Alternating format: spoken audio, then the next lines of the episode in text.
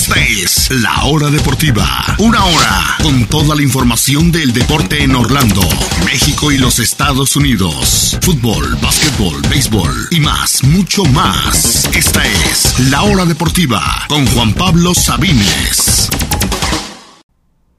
Bienvenidos, bienvenidos sean todos a la hora deportiva en este miércoles 17 de marzo, miércoles de Champions League. Ya tenemos a los ocho equipos clasificados a la siguiente ronda de la Champions. Hablaremos de los partidos de hoy y de ayer, por supuesto, y ranquearemos los ocho equipos que se mantienen vivos en esta Liga de Campeones de la UEFA. Hablaremos también de la agencia libre de la NFL, ha estado sumamente movida. Hay muchos, muchos eh, movimientos que comentar, así que entre Champions y NFL hoy nos vamos a a tomar todo el programa. Acompáñenos aquí a través de Radio Chapultepec 560 AM en la Ciudad de México. Estamos también en Estéreo Joya 102.1 FM en Córdoba, Veracruz. Les recuerdo que pueden escuchar toda la programación completa de radiochapultepec.mx.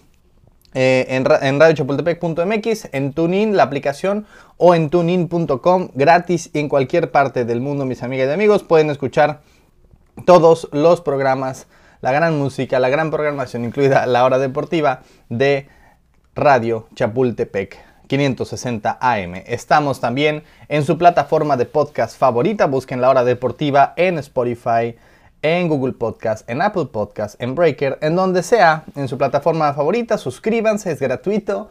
Denos 5 estrellas si pueden para que nos escuche más gente. Gracias a los que ya nos escuchan. Subimos ahí solamente algunas secciones, así que los acompañanos, los, los invitamos a acompañarnos ahí en su plataforma de podcast favorita. Yo soy Juan Pablo Sabines, demos inicio al programa de hoy. Comencemos con los partidos de ayer.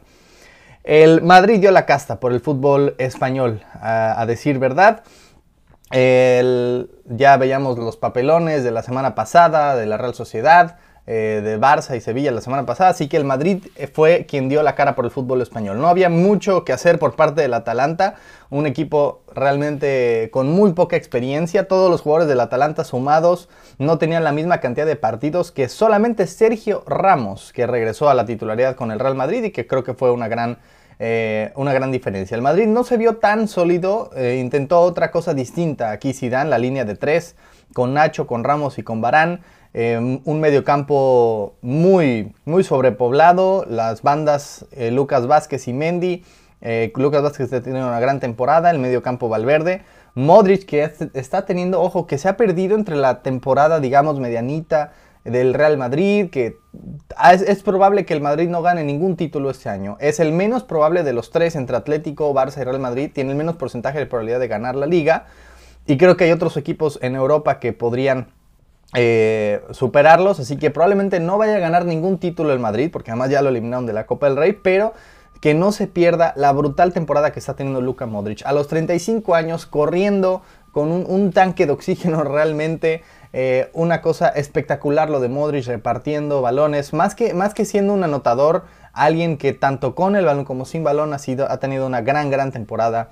Eh, y quiero que no se, no se pierda, digamos, en, en todo en toda esta temporada agridulce del Madrid. Adelante, pues bueno, Benzema y un Vinicius que es básicamente de todas las grandes diferencias que tiene el Madrid de Zidane la primera etapa con Cristiano Ronaldo y este Madrid, de por qué este Madrid no va a ganar tres Champions seguidas, no va a llegar a la final de la Champions, es la diferencia es que hay, había partidos en los que el Madrid era superado, en los que el Madrid estaba siendo agobiado, estaba, estaba el rival estaba siendo superior y de repente tenía una Cristiano Ronaldo y mataba el partido, mataba la eliminatoria. Así lo hizo frente al rival que fuera, el Bayern, el Atlético, el PSG, la Juventus, llegaba y te mataba. Esa era la diferencia con este Madrid que en vez de Cristiano, tiene por ejemplo a un Vinicius, que un Vinicius puede regatear 5 al estilo Messi, después definir como el pollo briseño.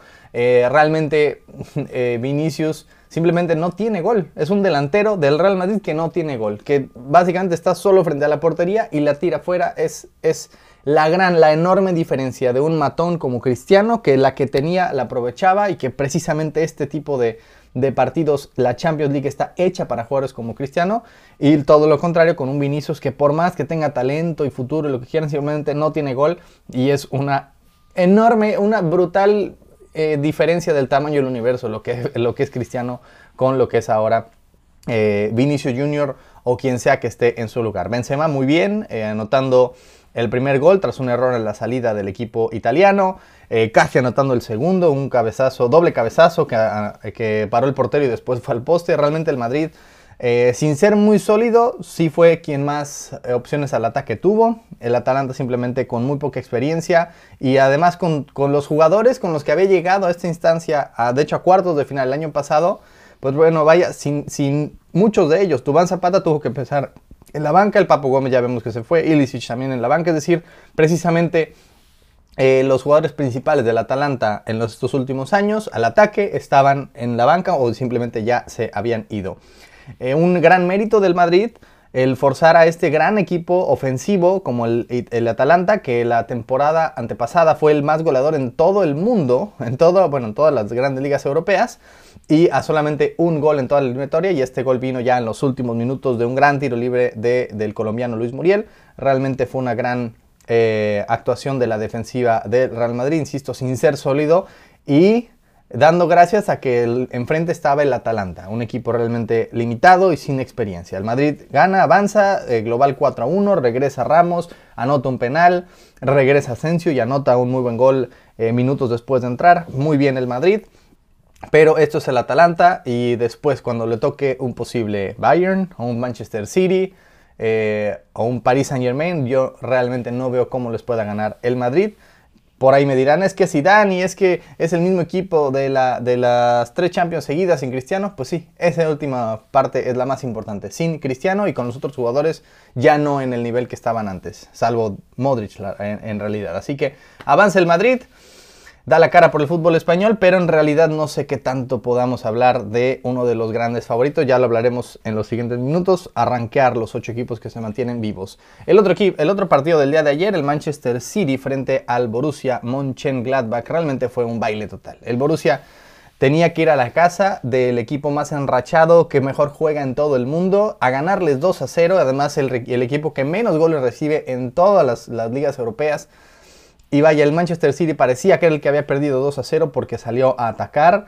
Eh, un par de muy buenos goles, el de Kevin De Bruyne que me hizo saltar, eh, un verdadero golazo ya de regreso el jugador de, Bélgica. Y después de Ilkay Gundogan, un muy buen gol también, que ojo, Gundogan ganó el, el premio al mejor jugador del mes de la Premier League en enero y en febrero. Ha, estado en un gran nivel. Y lo que me sorprende de este Manchester City es que hizo todo sin un delantero central. Eh, jugó de falso 9 Bernardo Silva, eh, Foden, De Bruyne, jugadores ofensivos, pero ningún delantero. Se dio lujo de dejar en la banca a Sergio Agüero, a Gabriel Jesús, a Sterling, es decir, eh, tiene un equipazo realmente este Manchester City. fuera de ese único partido contra el United, que ya digamos tenía que perder su racha, pero fuera de eso ha sido un equipo espectacular. Eh, lo que ha sido los últimos 2-3 meses el City. Para mí debería ser el favorito. Obviamente es la Champions. Dicen por ahí que tienes que oler la Champions antes, de ganar la Champions. Es decir, tienes que acercarte, sufrir para, antes de realmente levantarla, como le pasó al Chelsea eh, y a muchos otros equipos. Así que creo que eh, lo único que está deteniendo al Chelsea es, perdón, al Chelsea, al, Manchester City es si Guardiola se sobrecomplica o si en lo mental se llegan a caer. Porque en cuanto a fútbol, en cuanto a, en cuanto plantilla, no veo a nadie superior hoy por hoy en el mundo. Ahora imagínense este, este equipo con Lionel Messi el próximo año sería una chulada. Me, estoy saboreando. No me cae bien el Manchester City en absoluto, pero me fascinaría ver esa combinación por algunos años. Eh, creo que sería realmente espectacular. Lo que podría hacer Messi sin cargarse todo el equipo al hombro y tener que agarrar el balón en medio campo y él mismo anotar los goles. Con el, apoyo que tendría con el equipo de Guardiola, creo que sería una cosa realmente brutal para dominar Europa los próximos años. Así que tanto el Real Madrid como el Manchester City avanzan ayer, realmente sin muchas complicaciones. El Gladbach hasta el segundo tiempo tuvo algunas aproximaciones, realmente no tenía nada que hacer el equipo alemán, que no está pasando además buen momento en el fútbol alemán. El Manchester City avanza 4 a 0 global, el Real Madrid 4 a 1 global y están en la siguiente ronda, cuartos de final. ¿Qué pasó con los partidos de hoy? Lo hablaremos al regreso de esta pausa. No se vayan, Continuamos con la Champions League y después con la agencia libre de la NFL aquí en la hora deportiva.